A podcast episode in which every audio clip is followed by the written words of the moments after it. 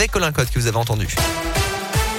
Et elle a une aujourd'hui cette bonne nouvelle pour tous ceux qui s'inquiétaient de savoir comment faire le plein de leur voiture ou payer leur facture de gaz. Jean Castex, c'était sur TF1 hier soir. Le Premier ministre a annoncé des aides aux Français pour amortir la hausse vertigineuse des prix de l'énergie en ce moment, Greg Delsol. Oui, à commencer par ce qui préoccupe le plus les Français en ce moment, l'augmentation des prix du carburant. Jean Castex a promis une indemnité de 100 euros net pour chaque personne qui gagne moins de 2000 euros net par mois. Ça concerne les salariés, les fonctionnaires, les indépendants, les chômeurs ou encore les retraités qu'ils utilisent ou non une voiture d'ailleurs. 38 millions de personnes au total sont concernées par cette mesure. Cette aide sera versée automatiquement, aucune démarche à effectuer. Pour les salariés, ça passera directement via leur employeur dès la fin décembre. En janvier, pour les fonctionnaires, un peu plus tard pour les indépendants, les chômeurs ou les retraités, dit Jean Castex, se sont donné plus de précisions. Ce qu'on sait en revanche, c'est que ça coûtera près de 4 milliards d'euros au gouvernement. Quant au prix du gaz, il sera bloqué pour toute l'année prochaine et pas seulement jusqu'au mois d'avril comme c'était prévu au départ. Greg. Notez que les étudiants boursiers et ceux indépendants fiscalement de leurs parents sont également concernés par cette prime de 100 euros annoncée ce matin le porte-parole du gouvernement Gabriel Attal. Dans l'actu, le mouvement MeToo qui s'empare en ce moment du théâtre, après notamment le cinéma et le sport. Ces dernières semaines, des milliers de témoignages se sont multipliés sur Internet. En grande majorité, ce sont des femmes qui témoignent donc de situations de harcèlement, de sexisme, voire d'agression sexuelle. 300 personnes ont manifesté samedi à Paris pour dénoncer l'omerta et soutenir les victimes qui ont choisi justement de briser le silence. Pour Julie Roslo-Rocher, dramaturge et co-directrice d'une compagnie de théâtre dans la région, cette libération de la parole a pris du temps car les comédiennes qui parlent peuvent le payer très cher. On l'écoute au micro Radioscoop de Léa Dupérin. Le risque, c'est de ne plus pouvoir faire suffisamment de cachets, de ne pas pouvoir reconduire ses droits, de sortir carrément d'un travail qu'on a choisi parce qu'on l'aime, parce qu'on est passionné. Il y a l'idée que le milieu est petit, que tout le monde se connaît, c'est ça qui est délicat. Après, là, ce que le mouvement euh, MeToo euh, suscite, c'est cet effet euh, douloureux parce que parler, c'est retraverser une souffrance, une situation d'humiliation. Mais une fois qu'on l'a fait, je trouve que ça remet debout aussi d'être ensemble. On sent que c'est un mouvement qui vient plusieurs années après MeToo en 2017 et que les propositions sont mûres, qu'elles sont réfléchies, qu'elles s'appuient sur des chiffres. Il y a tous les outils qui sont disponibles. Maintenant, il faut du courage politique. Et parmi les propositions faites par le collectif MeToo Théâtre, il y a le lancement d'une enquête sur ces violences, une meilleure formation des professionnels ou encore la parité homme-femme au poste de direction des théâtres. Dans l'actu en Auvergne, les transports en commun gratuits le week-end à Clermont et sur tout le périmètre du SMT, ça sera, ça sera effectif dès le 4 décembre prochain.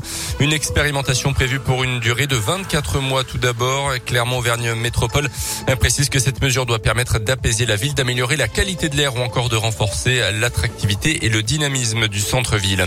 On en parlait hier, le conflit est parti pour durer entre la direction du CHU de Clermont et les agents de l'unité Rameau qui craignent une fermeture de leur service en fin d'année. La réunion entre les deux parties n'a rien donné hier matin. Une grève illimitée a donc débuté ce matin. Les sports avec le foot et un match spectaculaire en Ligue Europa hier entre le Sparta Prague et Lyon. Après avoir été mené 2-0 au bout de 20 minutes, les Lyonnais l'ont finalement emporté 4 buts à 3.